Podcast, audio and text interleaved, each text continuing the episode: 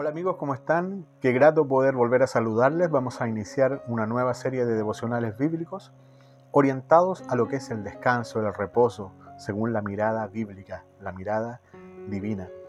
Leemos en la Biblia, en Génesis capítulo 2, versos 2 y 3, el séptimo día Dios tuvo terminado su trabajo y descansó en ese día de todo lo que había hecho. Bendijo Dios el séptimo día y lo hizo santo porque ese día descansó de sus trabajos después de toda esta creación que había hecho. La Biblia comienza presentándonos a Dios como el creador de todo lo que existe. El Dios Trino hizo una obra magistral e inigualable. En los pasajes previos a esta lectura encontramos los detalles de la creación día por día, incluyendo, por cierto, lo que es la creación de Adán y Eva. Y leemos ahora que ya para el séptimo día Dios había terminado su labor y entonces descansó o reposó de lo que había hecho. Sin embargo, debemos entender lo que significa la palabra reposar, la palabra descansar. La palabra hebrea acá utilizada es Shabbat, que tiene por significado cesar, dejar de hacer algo, detener la obra específica que se estaba haciendo. ¿Por qué es tan importante entender esto? Porque el reposo de Dios en estos pasajes no significa en absoluto ocio o inactividad.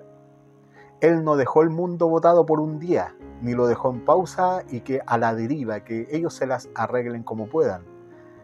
El reposo acá descrito tiene que ver con la conclusión de la labor que Dios estaba realizando, es decir, la creación. De hecho, leemos a continuación que Dios bendijo este día, demostrando que la creación depende totalmente del designio y del cuidado divino para poder subsistir. También lo santificó, es decir, lo apartó, lo consagró. La palabra hebrea utilizada para santificar tiene que ver con personas o cosas que se consagran o se hacen sagradas para el culto a Dios.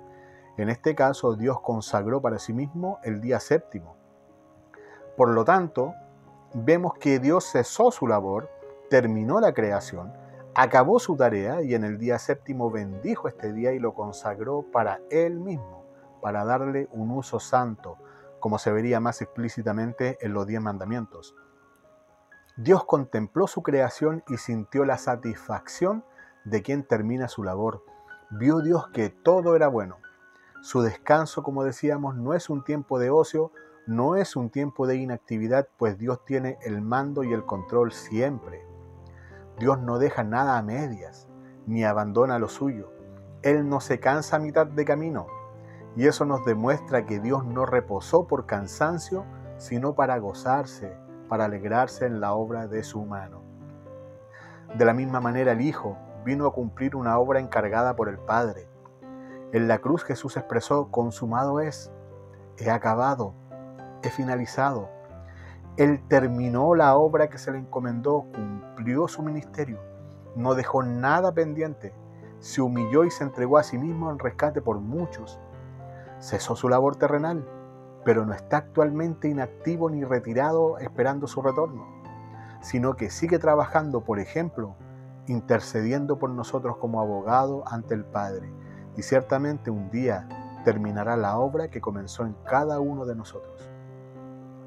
Nosotros que tal vez llevamos una vida ajetreada, tenemos muchas ocupaciones y obligaciones, todo urgente. Parece largo el tiempo de ocupación y corto el tiempo de descanso. En ocasiones incluso nos afanamos y preocupamos como los que no tienen esperanza. Incluso en nuestras iglesias podemos tener un exceso de actividades que nos impide detenernos y descansar de nuestra obra.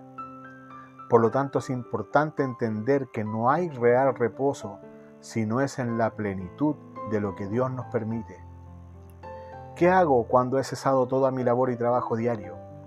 ¿Dónde busco reposo? ¿En series? ¿En redes sociales? ¿En videojuegos? ¿En programas varios? ¿En qué o en quién está mi descanso? Respecto a la iglesia, ¿estoy lleno de actividades buscando ganarme el favor de Dios? ¿O descanso en su fidelidad y misericordia incondicionales y hago las cosas por gratitud? La verdad es que no hay descanso sin Cristo. Buscar la comunión con Cristo a diario nos dará una mirada refrescante al término de nuestras diarias labores. Pasar tiempo a solas con el Maestro será el verdadero refrigerio, el verdadero reposo. Será aquello que no voy a encontrar en otras cosas que tal vez, aunque no son malas en sí mismas, pero sí nos distraen de la comunión con Dios y nos estorban en nuestras disciplinas espirituales. Vayamos tranquila, reposada y confiadamente al trono de la gracia. Cumple con tus obligaciones laborales, personales, eclesiásticas, educacionales o cualquiera que sea. Pero llegado el momento de descanso, que no sea ocio, sino un momento de intimidad con Cristo, donde dejes a sus pies todo aquello que te impide el verdadero descanso que, con su sangre, Él ganó por nosotros, como escribió el apóstol Pedro, echando toda vuestra ansiedad sobre Él, porque Él tiene cuidado de vosotros. Oramos. Padre amado, queremos agradecerte por dejarnos un modelo que nos muestra tu maravillosa obra y también el reposo necesario a nuestro trabajo. Enséñanos cada día a descansar en ti, buscándote a través de la oración y hallando deleite en tu palabra. Que sea un refrescante ejercicio y hábito diario, con tu ayuda. Amén. Que Dios te bendiga, querido amigo. Nos vemos en un próximo episodio.